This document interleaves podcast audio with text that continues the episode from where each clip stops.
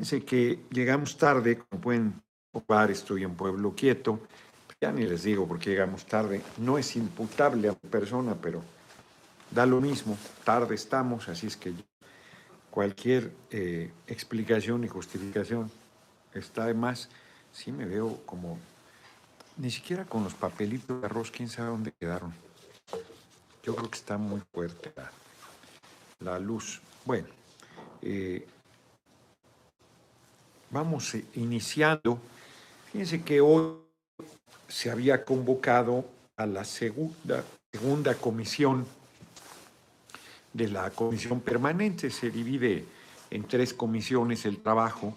Eh, a cada comisión le tocan diferentes temas. Y la segunda comisión ve temas de salud. Hay como 26 exhortos fundamentalmente a nuestro gobierno, el gobierno federal, al gobierno del compañero presidente López Obrador, para que atienda la emergencia. Entramos directo al tema, porque la derecha es muy hipócrita. No ha hecho absolutamente nada, nada para solidarizarse, para ayudar, para enriquecer, para colaborar de que nuestro gobierno de manera unida enfrente la emergencia sanitaria. Yo ya les he dicho que en Venezuela la derecha es terrible, terrible.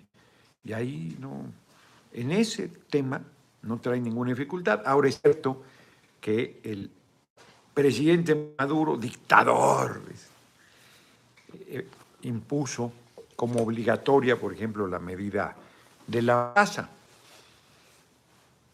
Entonces, pues, están encantados.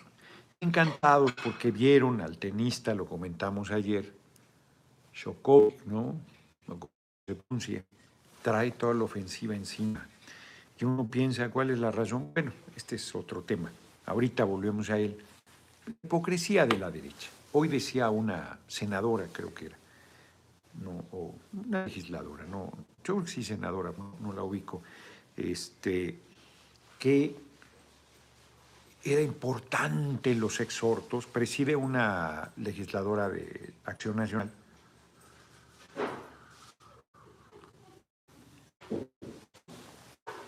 Ella quería eh, prestar un solo resolutivo, así como decir, bueno, pues todos estos van en una línea y ya eh, presentarlos lo más pronto posible, pero lo más pronto posible mañana no puede ser. Tendría que ser la próxima sesión de la permanente, que es de mañana en ocho y que es la última.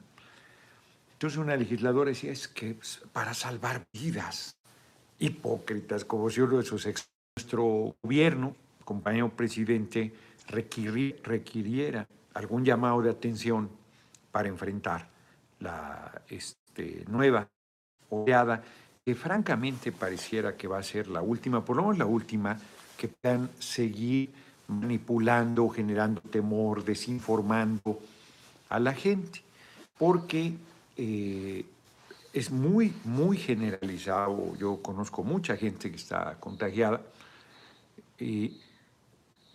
o que está eh, saliendo positiva.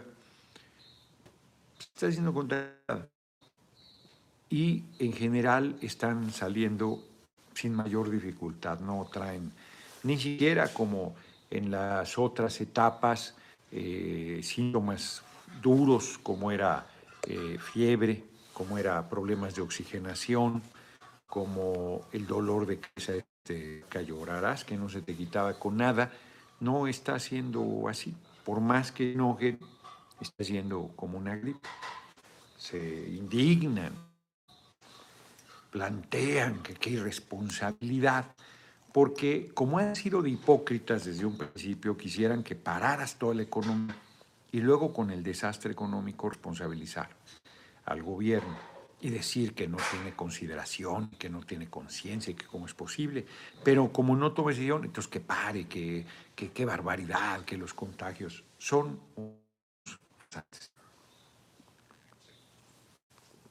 yo creo que a les queda corto, porque vamos a poner el ejemplo de las críticas que están recibiendo de la reforma constitucional en materia eléctrica, ¿dónde están los parques eólicos y fotovoltaicos que hicieron el PRI y el PAN del 2000 para acá, con Fox, la usurpación de Cal y luego Peña? ¿Dónde están?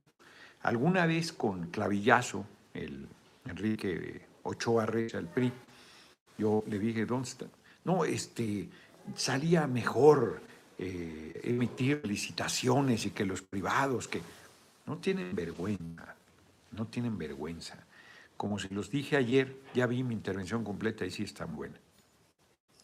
No tienen vergüenza porque eh, quieren la desaparición de Comisión Federal de Electricidad, que está llamada a ser la empresa pública, no, no subrayé, quedó implícito, lo tenía en la cabeza, cuando digo las em, eh, empresas más importantes del mundo y las más importantes de México, públicas, públicas, Pemex y Comisión Federal. Dante Salazar, diputado, usted pone la muestra de lo que es trabajar a nivel de piso obligado a trabajar doble por los medios de derecha, pues sí. Benjamino, saludos desde lejos, nuestro próximo presidente. Todos los días, Benjamino, generosísimamente. Fíjense que hago una pequeña digresión. Estamos trabajando una iniciativa de ley para que los clientes puedan cotizar a la seguridad social y de esa manera eh, puedan eh, recibir atención médica a sus familiares directos, sus padres o sus hijos si son menores de edad y su esposa. Y Gus Hernández, buen trabajo, todavía no, no, señor presidente, no, el presidente es el compañero presidente López Obrador primero seré precandidato, luego candidato y luego, entre si las cosas salen bien. Entonces les decía yo, una iniciativa para que puedan cotizar y que lleguen adultos mayores y tengan una pensión, aunque sea modesta, pero una pensión del Seguro Social, además de la pensión de adultos mayores si se vienen a vivir al, al país y ya no estén desamparados y sus familiares tengan cobertura médica y seguridad social. Y si tocara la mala fortuna de que fallecieran en Estados Unidos y son de quienes eh, desean que sus restos sean enterrados en la patria, que el seguro cubriera ese tipo de eventualidades. Estamos trabajando en ello. Ojalá logremos, ahorita terminando la transmisión, le voy a mandar a Zoe Robledo un mensaje de que eh, nos diga quién de su equipo puede revisar lo que nosotros estamos planteando en esta materia, que desde cuando estaba ahí pendiente, me habían dicho que estaba trabajando y ya yo ya dejé correr el tema, este, y luego ya no fue así, no, no fue cierto, entonces hay que presentarla, la vamos a presentar. Cierro la adición. Entonces la derecha pues muy hipócritamente plantea su preocupación por el medio ambiente, han arrasado la montaña, van avanzando un montón en su depredación, los ríos contaminados, lagunas, los lagos, bueno, la de Axotlán, que quieren ahí poner un hotel y secarla, eh, ahora que estuve les conté en Quintana Roo, un daño bárbaro a la reserva de Xiancán, a las zonas de arrecifes, a este, cuerpos eh, agua, han sido eh, la, destrucción de la selva, han sido terribles, hombre. La verdad es que son, son hipócritas, queda corto. Hipócritas no es suficiente porque eh, se la pasan ahí diciendo las mentiras que siempre nunca les han importado. El pueblo, los niños, este, sus condiciones de vida, los salarios, nada, hombre. Y hoy muy, muy pendientes, ¿no? Pero sobre todo mintiendo, mintiendo permanente y descaradamente. No tiene remedio la derecha, es tramposa. Eso no quiere decir que no haya gente de derecha decente. No, si hay, claro, hay todavía eh, panistas decentes, claro que hay mujeres y hombres. Pero la tendencia general de la derecha es a la, a la mentira, ¿no? a la intriga. Y hay eh, compañeros, compañeras o gente que se dice compañeros, compañeras y que están en esa línea. Por ejemplo, es indefendible el cretino de Cuadri. Y yo planteé que era una tontería que dice Mario Delgado de desaforarlo, porque desaforas, es más, hoy que había que hablar de ese tema, desaforas a quien presuntamente cometió un ilícito para que haya hacer frente a su eh, responsabilidad. ¿Qué delito cometió Cuadri al decir barbaridades de las personas trans? No cometió ningún delito, es un facho, es un racista, un clasista, un ignorante, un miserable, con nada de empatía, con nada de calidad humana, sin principios, sin moral. Es un tipejo no te da derecho a desaforarlo. Y si lo hicieses, ahí seguiría en el cargo sin fuero, porque no está acusado de nada. Ninguna autoridad, ninguna fiscalía, para decirlo claro, ni de la General de la República, ni de la capital, ni de ningún Estado de la República, está pidiendo su desafuero, porque no hay ningún ilícito que haya cometido. Es un patinón de Mario Delgado. Este, y entonces dicen que yo salí a defenderlo. Lo único que digo es que es una decisión equivocada, porque el fuero es una protección que te manda a un tribunal especial. Un fuero eclesiástico solo podían juzgar los tribunales eclesiásticos. Tenían fuero en el siglo XIX todos los integrantes de la Iglesia Católica, el sacerdote de a pie hasta el Papa bueno, y en México, pues hasta el obispo, el arzobispo primado de México. Y cualquier delito que hicieran no se puede juzgar, tenían que ser juzgados por los tribunales especiales. En los hechos eso continúa, porque como hemos comentado, el 6% de los eh, integrantes de la, de la estructura de la Iglesia Católica son pederastas y no los presentan a los tribunales, los encubren, quieren curarlos y los, o los mandan a otro lugar para que vayan a hacer desastre a otro lugar, como si ahí no fueran a comportarse exactamente. No tienen un fuero, pero como si lo tuvieran, porque solo ellos se hacen cargo de las tropelías que hacen y solo ellos sancionan o no regularmente los encubren, los protegen. Es todavía peor impunidad que no le da ningún pero que les da otra vez la red de complicidades que hay en la jerarquía católica. En el caso de los militares sí hay un fuero militar y solo pueden ser juzgados por eh, la justicia militar. O se trata, hay una discusión fuerte porque se ha planteado, ellos insistían, tribuno patriota Cadio Barrón, también todos los días copiando y todos los días elogiando la labor que hacemos en el legislativo. Gracias. Entonces, la verdad es que, eh, pues muy eh, discutible el tema, porque si cometían un delito del fuero común, del fuero federal, que no tuviera, o sea, están eh, en una cantina y le meten un tiro a alguien, pues, no está en el ejercicio de sus funciones, no los mandaron a hacer un operativo, no hay ninguna cosa de esa naturaleza. Ahí tendrían que ir al fuero común. Pues no, ya se apagó. Pues entonces. Se descarga durante el día. Entonces no se cargó, no, pero no se descarga durante el día. A lo bueno. No, pues estaba muy fuerte la... No, bueno, o sea, quién sabe que está... Eh, se cargó la, batería antes de que nos fuéramos. Totalmente. Pues a cargar un poco, a ver si carga algo y nos sirve al rato que va todavía a ponerse más romántico. Fresco vampiro yo aquí.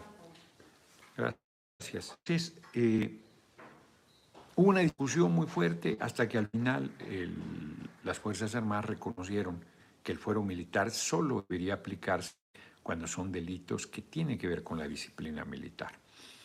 Y tiene su propia cárcel. Hecho, al general Gallardo, que murió relativamente hace poco, estuvo preso ahí en la zona militar, ahí, ahí visité yo al militar inclusive también. No recuerdo por qué razón, me pidió que lo visitara y fui, no me acuerdo cuál es el tema. Y conocí lo que es la prisión, son casitas y, para, y según la jerarquía, los generales casitas y otros. Un lugar muy agradable, la verdad, eh, de, de, pérdida de tu libertad. Sigue siendo todo muy agradable con áreas bebés. Eh, ahí te pueden visitar familiares con, este, con áreas comunes, con espacios para ejercitarte. Un, un, un espacio muy muy razonable, que, además no tienen por qué ser las prisiones ser espantosas. Otra vez aparente digresión, hoy eh, vi a una mujer que tenía COVID, eh, Rosario Robles, su hija, y que era un contagiadero y pues, en todos lados, ¿no?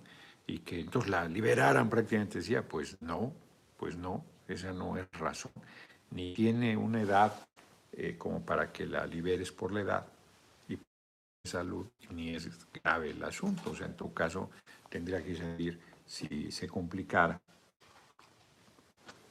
a un hospital.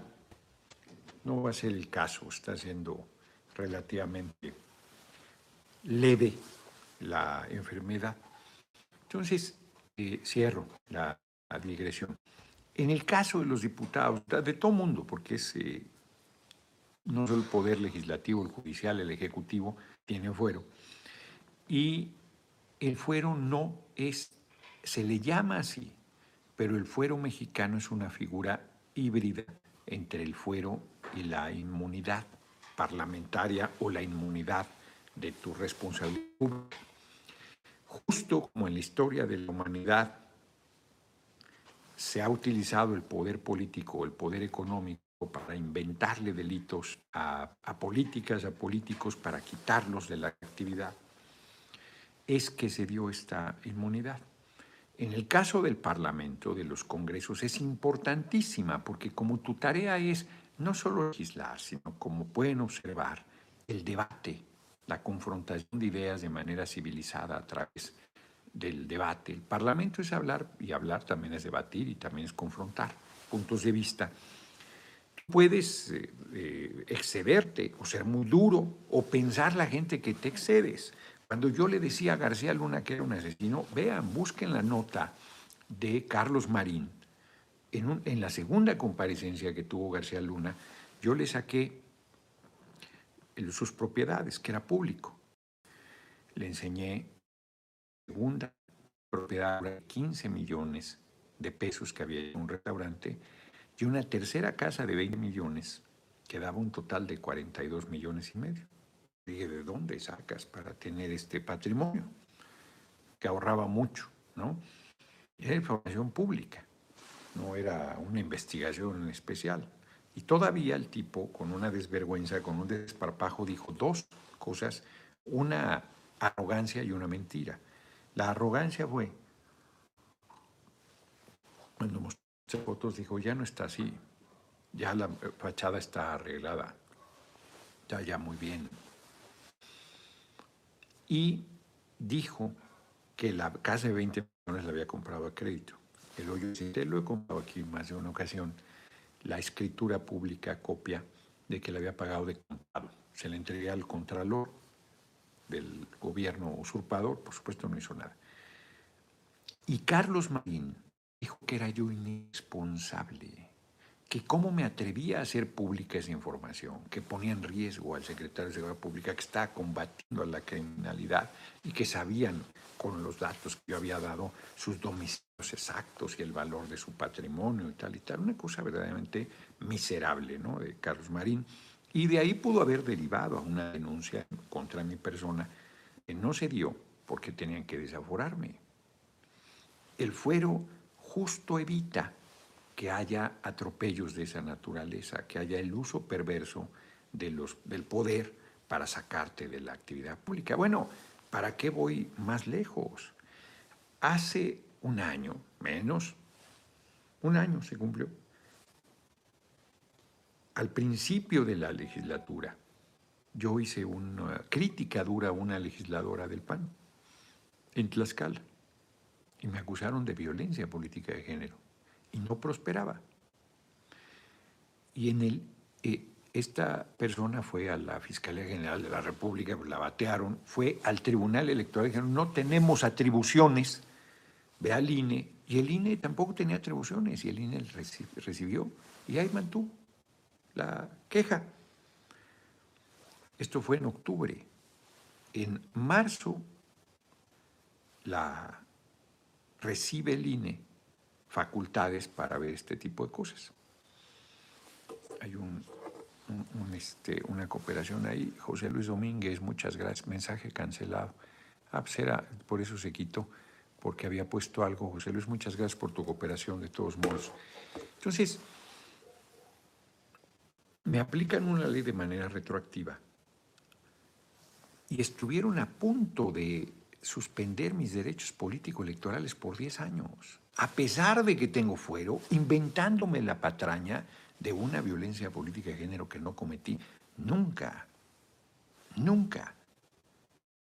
Y debieron haberme desaforado para poder proceder a la sanción. Ni siquiera me cubrió el fuero, ni siquiera me la protección por mi expresión que fue una expresión verbal la que yo hice. Y el artículo 69, eso es justo lo que protege tu libertad de expresión, es decir, lo que te dé la gana, sin que pueda ser ni siquiera reconvenido, mucho menos mandado, mucho menos sancionado. Yo insisto, lo platiqué con los compañeros, les dije, es una chingadera, se está presentando un presidente muy grave, no se debe tolerar. Pues no les importó. Y ahí estamos donde estamos. Entonces, y reitero, la derecha hipócrita, este, diputados que les dicen barbaridades a las legislas, bueno, están en su derecho porque es parte del debate agresiones físicas no están en su derecho, tan tranquilos. Nunca se preocuparon por la salud del pueblo, ahogaron la seguridad social, ahogaron el ISTE y el IMSS, ahogaron los hospitales públicos, el personal no tenía derechos, cobertura médica, no tiene nada. Vamos con mucha eh, dificultad este, resolviendo esas injusticias, porque además no solo no es falta de cariño, es falta de dinero, y con una desvergüenza que suben a tribuna. Hoy, insisto, ya estaban planteando casi que es una tragedia y que vacunas a los niños. Oigan, les digo, yo no soy antivacuna, está publicada ya mi intervención o la comisión. Yo no soy antivacunas. A mí me parece que es evidente el beneficio de la vacunación. Aquí. que la fecha está mal, que se corregirá después. Está mal la fecha de Facebook.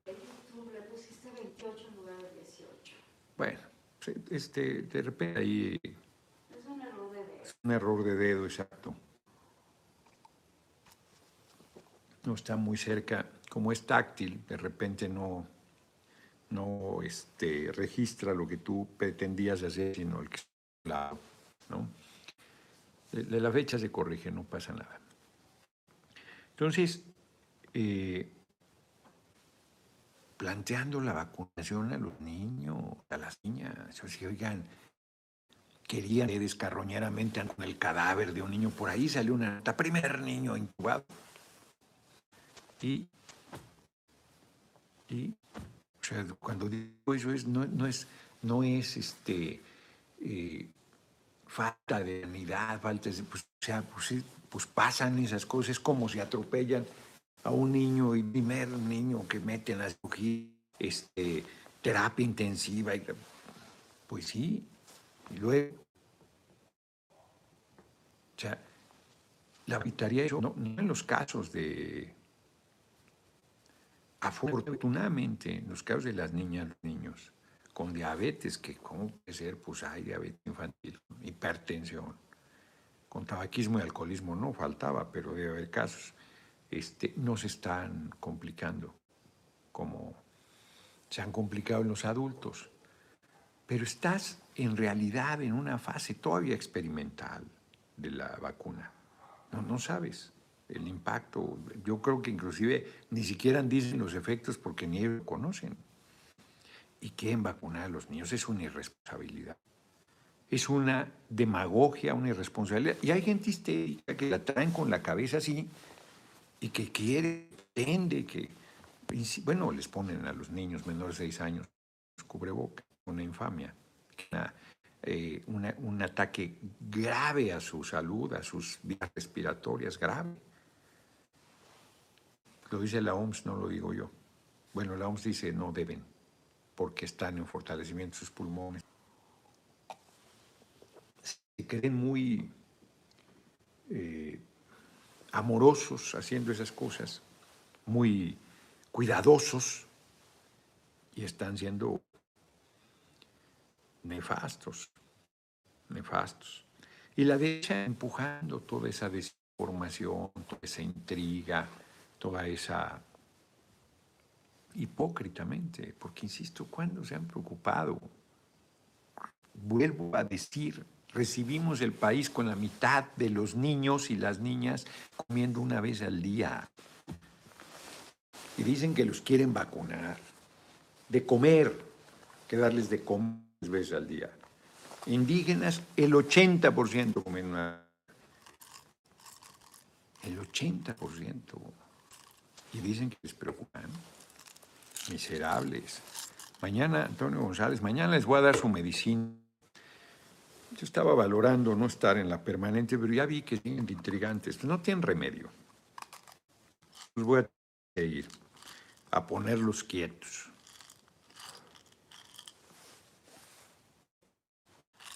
Y de verdad, hipócrita se queda corto. Se queda corto. Los paniaguados, gobiernos del PAN, le han hecho descuentos todo el mundo del 10% de los gobiernos. De María, muchas gracias por tu cooperación. Como dice AMLO, ha estado requete bien en el debate de la reforma eléctrica. Muchas gracias. Sí, ayer tuvo una pues muy acertada intervención, que no me honra porque pues era un escenario de, gente de mucha capacidad. Nuestras gobernadoras y jefa de gobierno, nuestros gobernadores estuvieron muy bien. Me dio gusto ver que eh, habían subido mi intervención allá a YouTube y traía 150 mil apenas con unas horas. Luego seguía eh, Laida como con 50 mil, que estuvo muy bien. Espléndida. Luego Claudia Sheinbaum, que estuvo muy, muy bien también, espléndida. Me gustaron mucho sus intervenciones. Pues ayer les dimos una zapatería y los medios no sacaron nada. Los medios se fue al de la tarde donde sus disque especialistas, un pequeño aporte, no es ningún pequeño, por antes y por ahora, saludos, Cimarrón 40, muchas gracias por tu generosa cooperación. Este, no sacaron nada de los gobernadores y las gobernadoras y la jefa de gobierno, nada, de nada. Ahí estaba toda la prensa, prácticamente nada. Ángeles Haddad, mi patriota, yo con las dos vacunas, me volví a enfermar, exacto, cuídense mucho rumbo al 2024. Sí, la, compañera de vida de mi hijo Isis hoy me comentó, Kim, que le dio el bicho, tenía las dos vacunas. Es, además una mujer joven y fuerte, bien, sana. Octavio López, muchas gracias por tu cooperación. Y como me ha hecho Rubén Luengas, ha estado recordándole a la gente lo que dijeron, que dijeron que con las vacunas ya volvíamos a la normalidad, que iban a estar protegidos. Y reitero, yo creo que ha sido evidente que por lo que sea, el Miguel Villanueva, al tenista número dos del mundo, yo pensé que era el número uno, no lo dejan competir porque no se quiere vacunar, en estos torneos se anuncian la coca y comida chatarra, hipócritas, exacto. Dante Salazar, ¿cuál es el promedio de edad? Se olvida que no somos eternos, además. Este, sí, se les olvidó que somos mortales. al tenista lo están queriendo hacer pedazos porque no quieren que la gente tenga un ejemplo de que yo decido sobre mi cuerpo. No, no quieren imponer a como dé lugar su visión. Ahora sí que su medicina. Y, este, y es infame. Yo, en lo personal, estoy dispuesto a no volver a viajar por el mundo. Ahora sí que me volvería ranchero, ranchero, aldeano, aldeano, porque ya no, ni siquiera como presidente, si me plantean yo que pues no voy, hago, pues ahora ya, pues telemático se puede y tal, y no es lo mismo, pero si no quitan sus ridículas medidas, sus ridículas exigencias, llevas el cuadro de vacunación completo y tampoco Además tienes que llevar la prueba, pues esa te la han pedido desde antes de la vacuna. ¿Para qué te piden la vacuna como requisito? Si lo fundamental es que lleves que no estás contagiado en el momento en que vas a viajar. Son absurdos. Y, y, hay gente que no, que se niega a pensar sobre el tema, que está en la histeria en esta posición ridícula de la medicina que yo estoy tomando no me hace porque tú no te la tomas. O sea, no explíquenme eso. Es verdaderamente Y la derecha montada en esa ola, porque es una ola mundial, la derecha maneja mucho el título porque es la manipulación del miedo, la manipulación de la desinformación, la manipulación del desconocimiento, que eso la derecha lo hace muy bien. Y con eso manipula, manipula a la gente. Porque si tienes miedo no piensas. Porque si tienes miedo razonando. Que si, miren, yo pongo un ejemplo muy simple. Quienes saben nadar me entenderán si aprendieron a nadar con dificultad. Porque como niño creo que aprendes fácil. Aprendí ya pues, a los 50. Y por más que te digan que flota solo, porque efectivamente flota solo, lo único que tienes que hacer es relajarte y acostarte y ya. Ahí va nieve. Pues no lo crees. Y el miedo te hunde.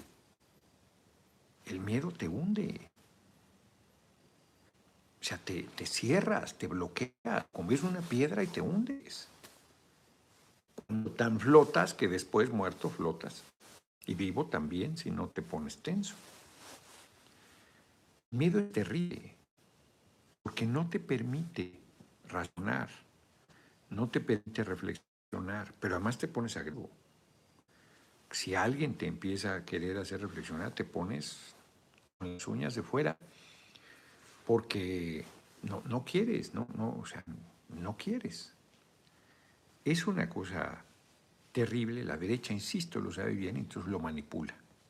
Lo manipula, te controla, juega contigo, juega con tus...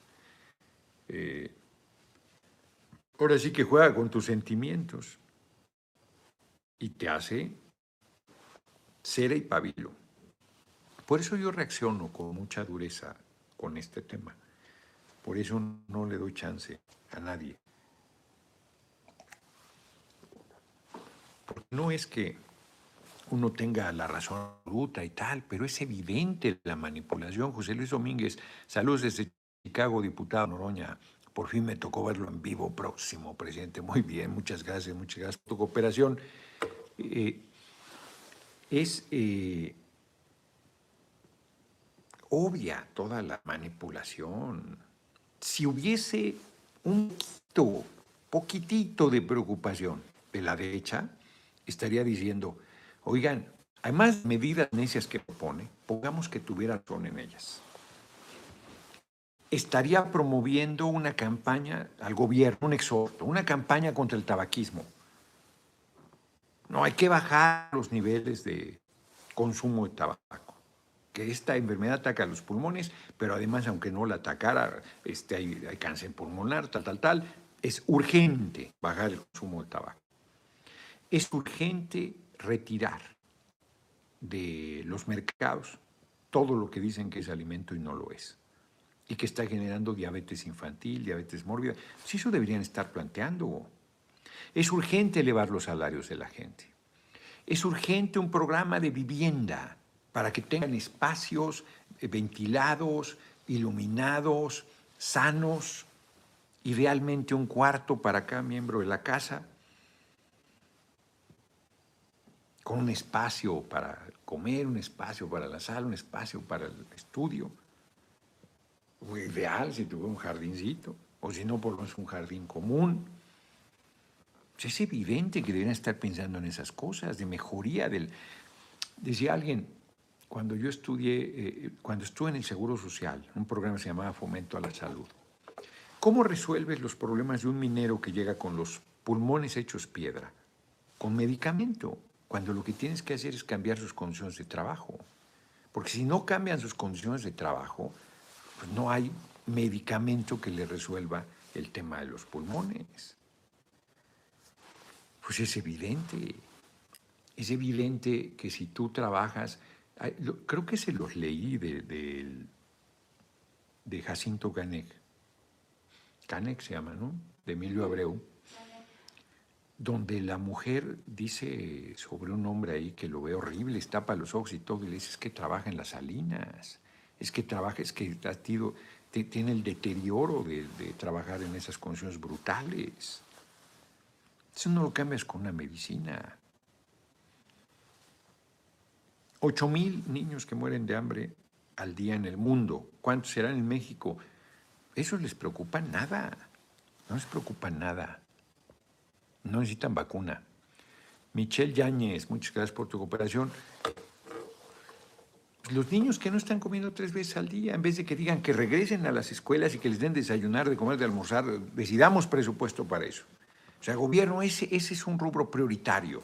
Es un rubro prioritario poner comedores populares en todos los lugares del país para que la gente no esté pasando hambre, se le dé alimento balanceado, que estén nutridos para que puedan enfrentar la enfermedad si les llega con, mayor, con mejores condiciones.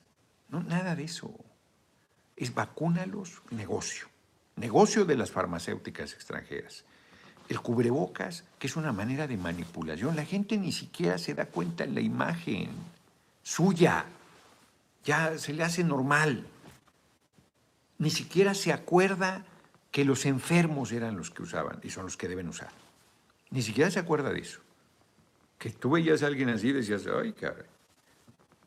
Hoy no reconoces a las personas. Bueno, y hoy entras todo este, embosado. Estaba diciendo Emma, le pasó algo que ya no le pasa casi a nadie. Llega al aeropuerto y dice su cubrebocas, pues lo traigo, se me queda un poco. No, no, quíteselo porque no la veo. Para ver si es usted, para checar con la credencial. Pues claro, o sea, llegas al, al, filtro ahí con el de seguridad. ¿qué, más te va a reconocer? Tienes nomás los pinches ojillos de fuera. Ah, pero te piden la identificación y te piden el imbécil formato que quieres traer aquí de salud, que no sirve para nada. Medidas ridículas. El jodido gel no sirve. Y a fuerza te lo quieren poner en la entrada. No, no voy a lavar las manos con agua y jabón. No, bueno, hazle entender a más de una gente porque, pues de verdad, hay quien se preocupa, Jorge Cervantes, 0103 muchas gracias. La hipocresía es el colmo de todas las maldades, Molière. Qué bonita frase. Sí, sí, sí lo es. Y muchos creyentes son hipócritas. Porque si creyeran que todos somos hijos e hijas de Dios, de verdad lo creyeran, serían solidarios con quien sufre, con quien necesita, con quien está batallando Michelle Yáñez. ¿Qué opinas sobre la necesidad de crear espacios de formación política para la sociedad? 20 T sobre política de Dussel. Enrique Dussel, este, muy recomendable. Pues sí, claro que necesita formación política, pero hay quien piensa. Mira, yo he pensado, de repente aquí me dicen que recomiende lecturas y todo, y empiezo a pensar qué libros. De verdad es que depende el momento. Hay, libros que tienen un impacto para toda la vida. Y yo haría leer literatura a la gente, no solo textos de historia, no solo textos políticos, no solo textos de discusión para el debate.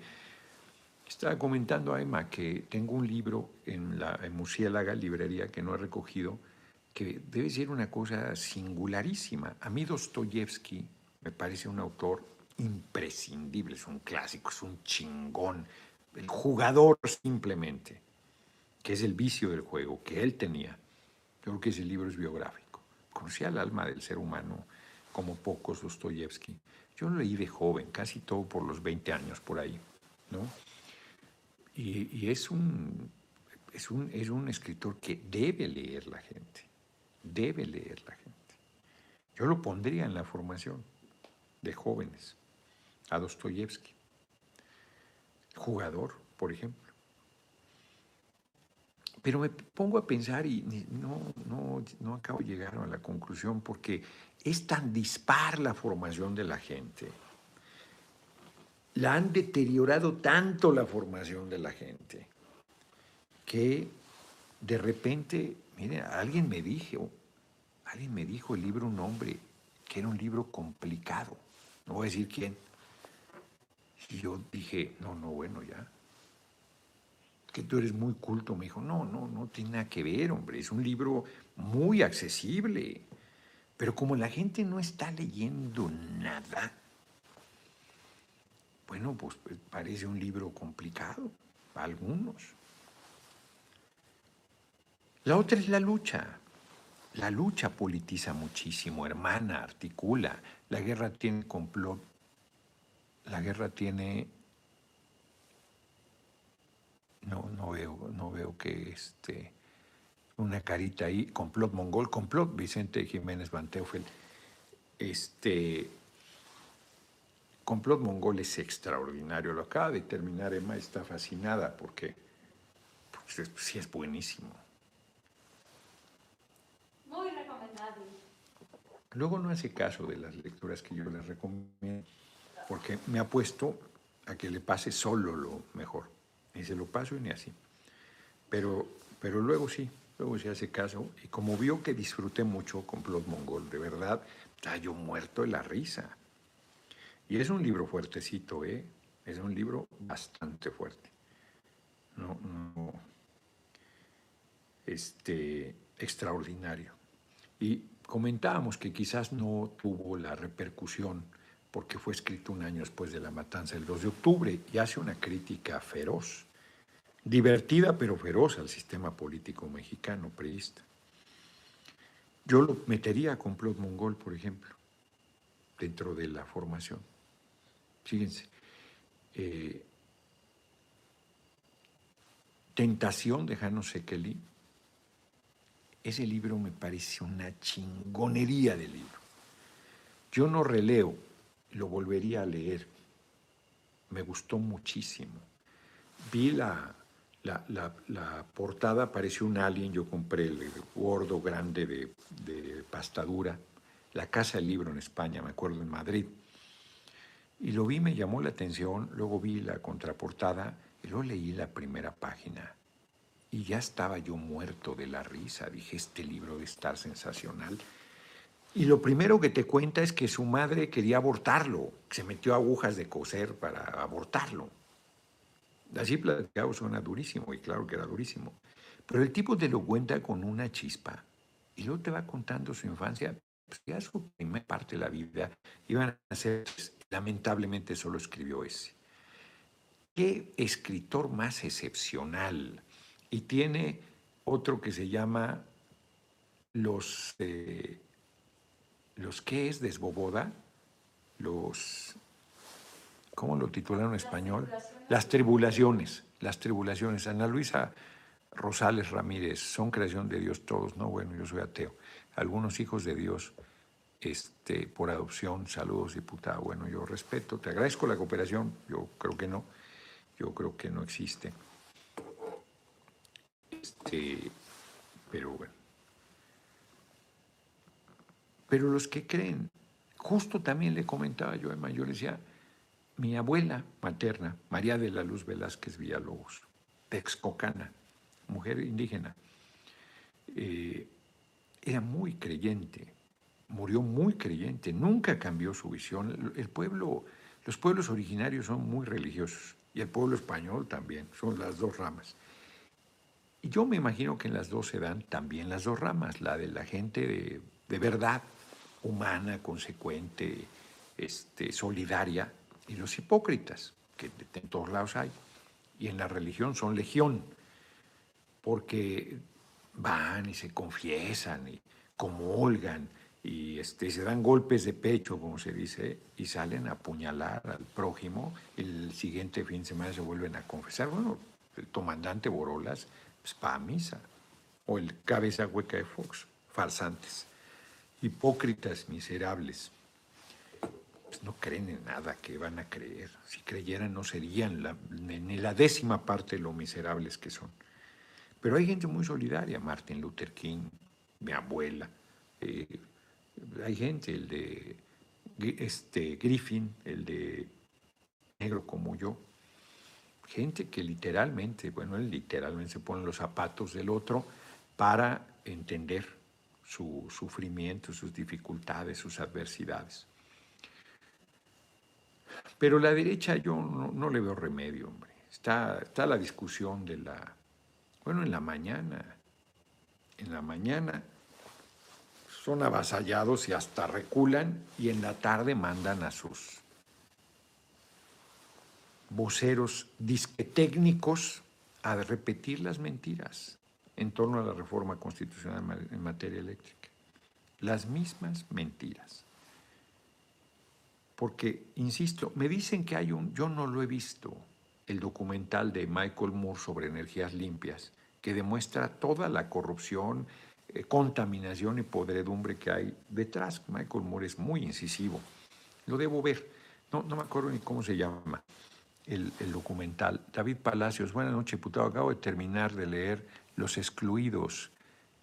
¿Qué tal está? Fíjate que eh, Jelinek, o como se pronuncia, fue premio Nobel. Por ahí me pasaron alguna novela de ella que empecé a leer y ya no, hay, un buen de premios Nobel que paso sin ver, no, no me atrae nada, no, no sé qué tal sea ella, la verdad. Sabemos cómo vamos a morir de Taibo II, es muy bueno también, sabemos cómo vamos a morir chiquito. Taibo II escribe, me gusta a mí mucho, yo no leo su, novela negra, no la he leído. fíjense, no soy muy de novela negra, de novela policíaca, sin embargo este complot mongol es genial. Este otro sueco, eh, el de Wallander, el que escribe Wallander, se me olvida ahorita su nombre, es buenísimo. A mi hermanita María Fernanda Campa Uranga le gustaba mucho, ella me lo recomendó. ¿Cómo se llama el sueco, Emma? El de Wallander.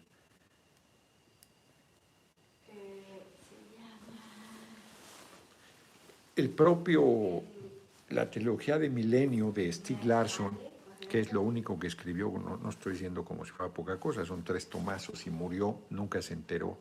Son muy buenos, aunque hace trampa en el segundo. Hamed es buenísimo, he conseguido un libro de cuentos de él.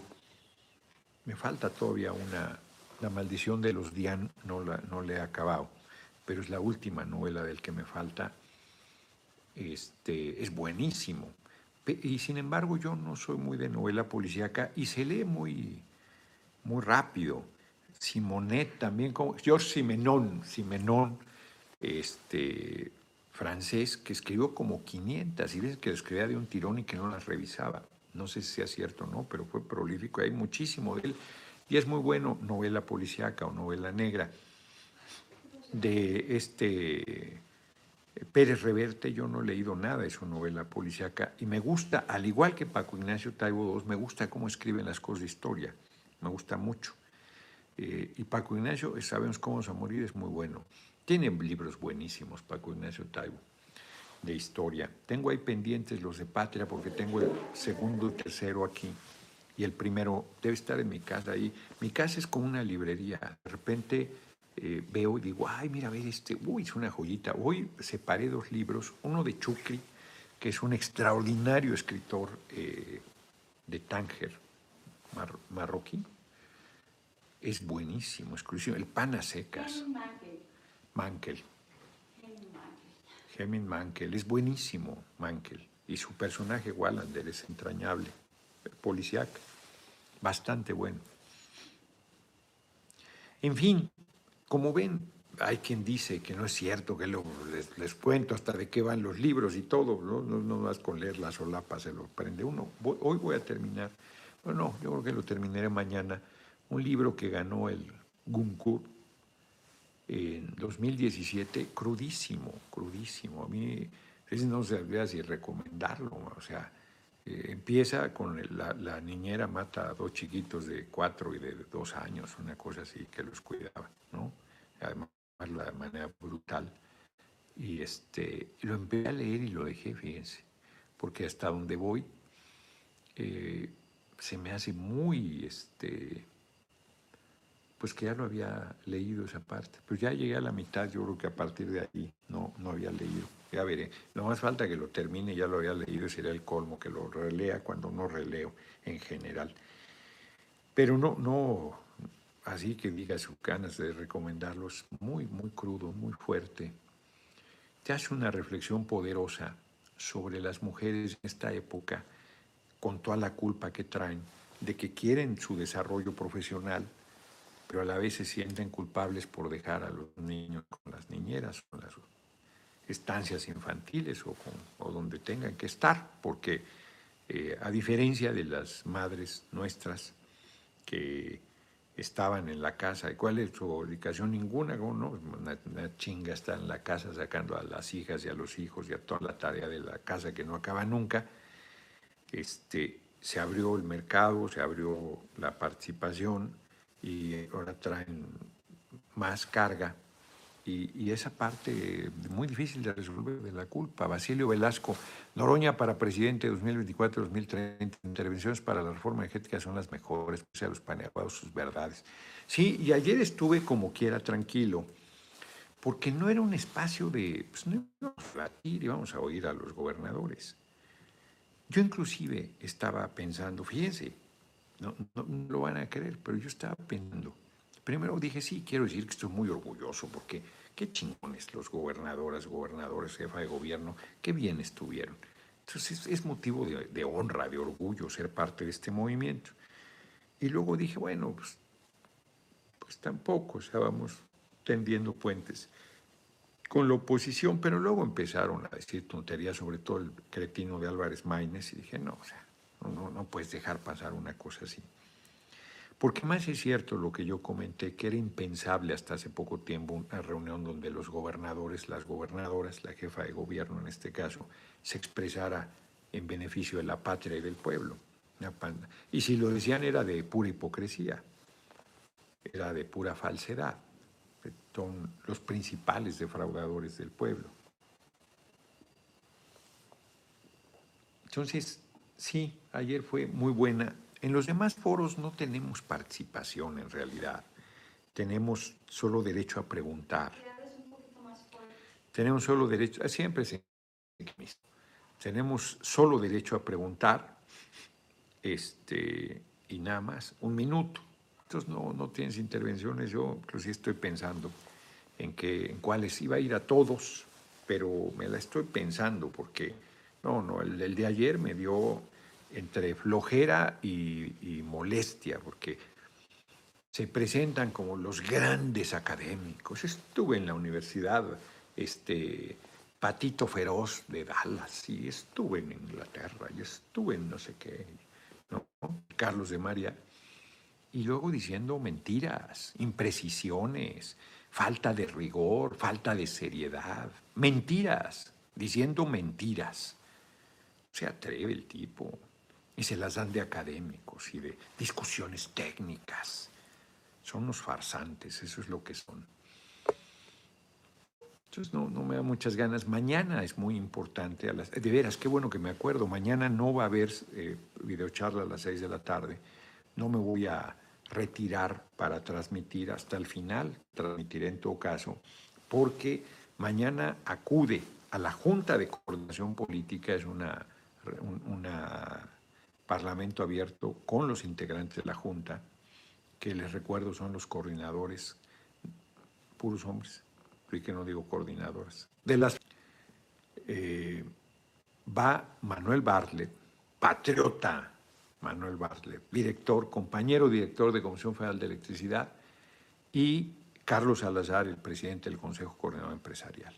Entonces va a ser una buena, buena, buena este, reunión estar fuera, porque pues se cometería un error, ¿no? Eh, Manuel Bartlett va a defender con... Y es una reunión transmitida en vivo, no es una reunión este, de trabajo. La voy a hacer más tarde, la voy a hacer al final. La voy a hacer una vez que haya terminado el Parlamento abierto. ¿A qué hora? No lo sé. Ocho, nueve, y media, no lo sé. Cuando termine.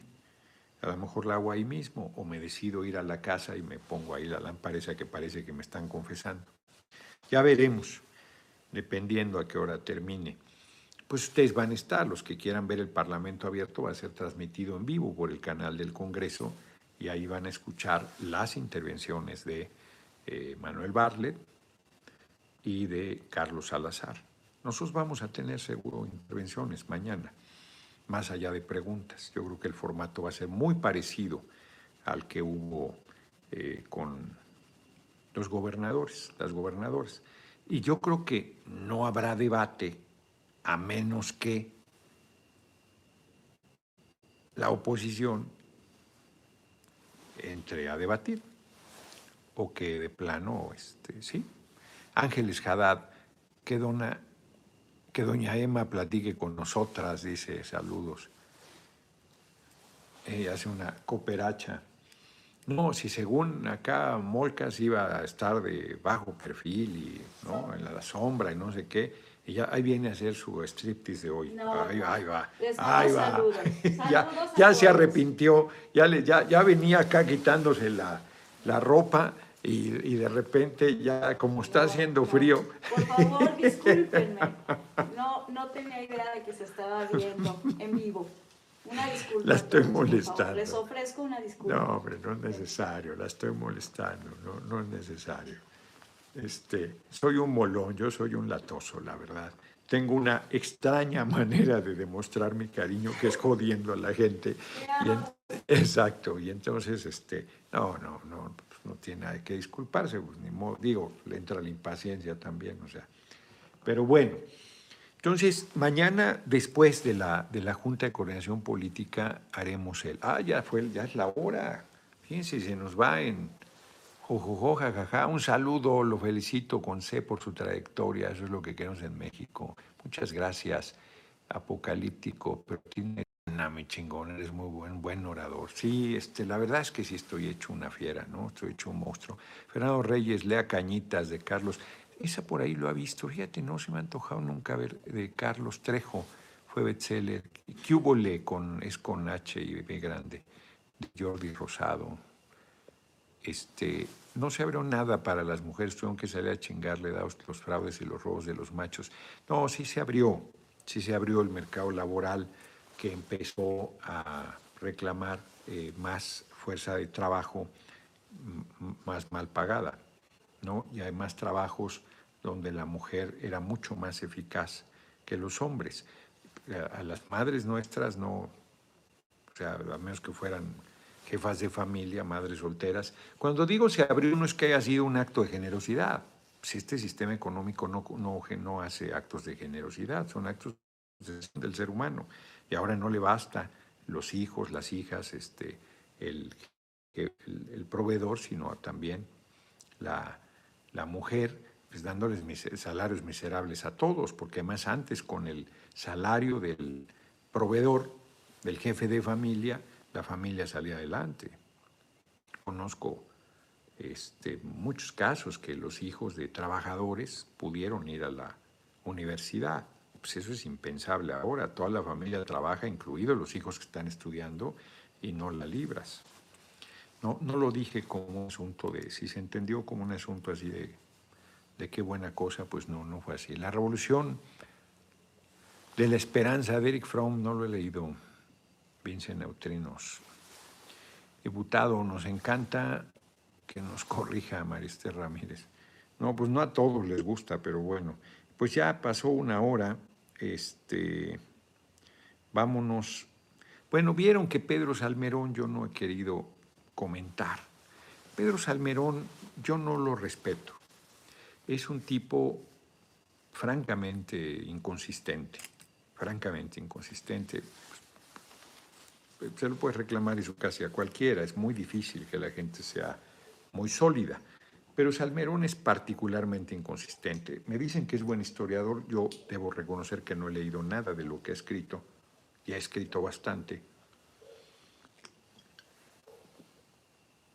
Paco Ignacio Taibo lo valora bien, pero no es precisamente... Paco Ignacio Taibo tiene muchas cualidades, pero no esa. Critica mis amistades, pero él tiene unas amistades que espantan. Rosario Robles, por citar un ejemplo este, fue eh, designado embajador en Panamá. Falta que el Senado lo ratifique. Y ya, a mí el tipo es, es, muy, es muy oportunista, es cobardón, es este, es no, yo no lo respeto, ¿no? Y he sido muy solidario con él. Y ahora están diciendo que tiene denuncias de acoso sexual. Yo no conozco ni una.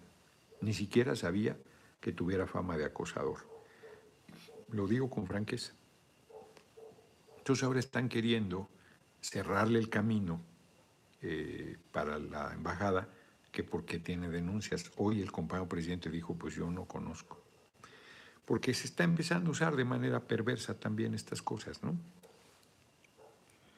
En la mañanera también comentó lo de Delfina al compañero presidente, pues que es una intriga en contra de ella. Y también respondió a la amenaza de Alito hmm, Moreno, diputado federal dirigente del PRI, que dice que van a expulsar a los que acepten embajadas y consulados porque vieron que a Pavlovich la van a enviar a Barcelona como cónsul. Él dice que es excesivo y rudo, pero el PRI se va despuntando. Vamos a las efemérides. Un día como hoy nace Montesquieu, filósofo y jurista francés de la Ilustración, 1689, siglo XVII. De él leímos muchas cosas de Montesquieu en la universidad. 1867 nace Rubén Darío, poeta, periodista y diplomático nicaragüense, considerado el máximo representante del modernismo literario en la lengua española. No he leído nada de él, la verdad. 1892 nace Oliver Hardy, actor y humorista del Gordo y el Flaco, conocido por ser miembro de una de las parejas cómicas más famosas del cine, El Gordo y el Flaco. 1919 se celebra la Conferencia de Paz de París para tratar las condiciones de la Primera Guerra Mundial.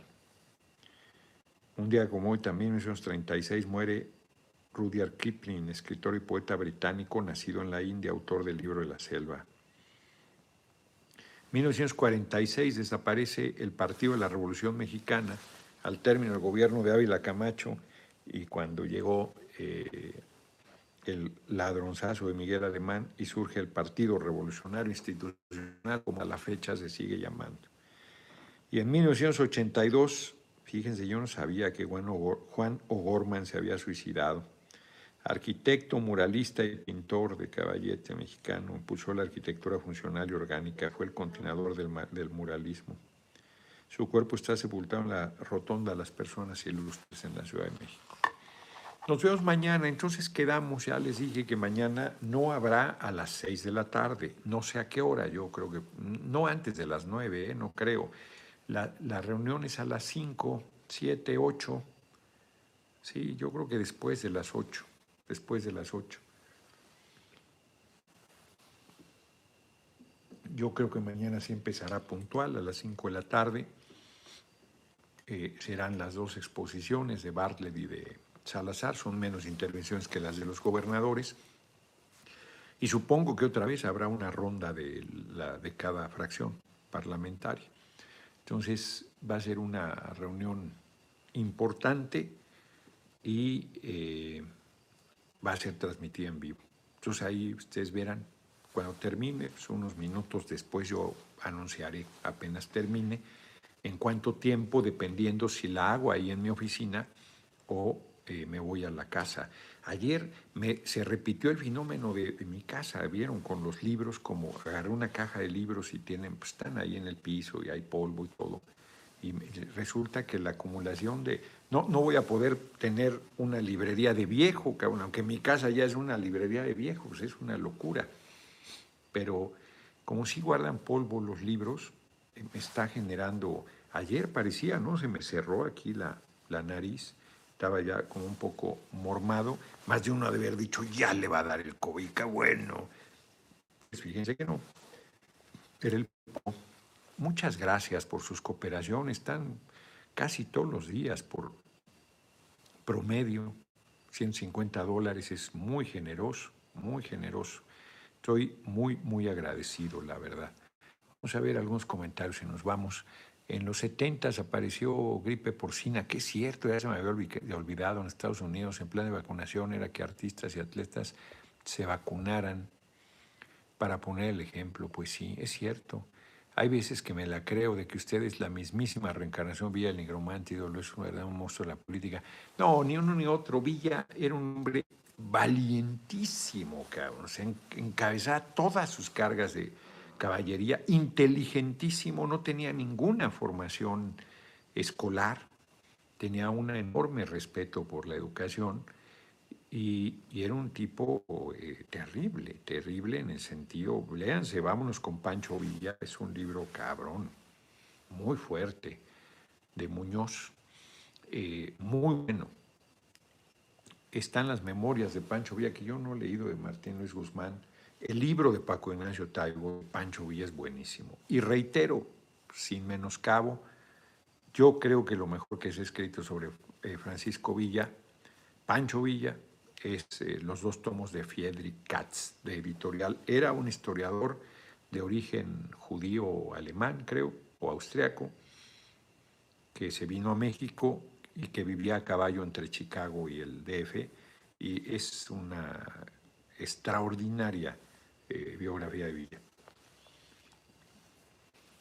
Y Paco Ignacio hizo después la suya y, es muy buena, aporta. Yo lo veía difícil y aporta. Y el nigromante es un monstruo, hablaba siete idiomas, yo solo hablo español.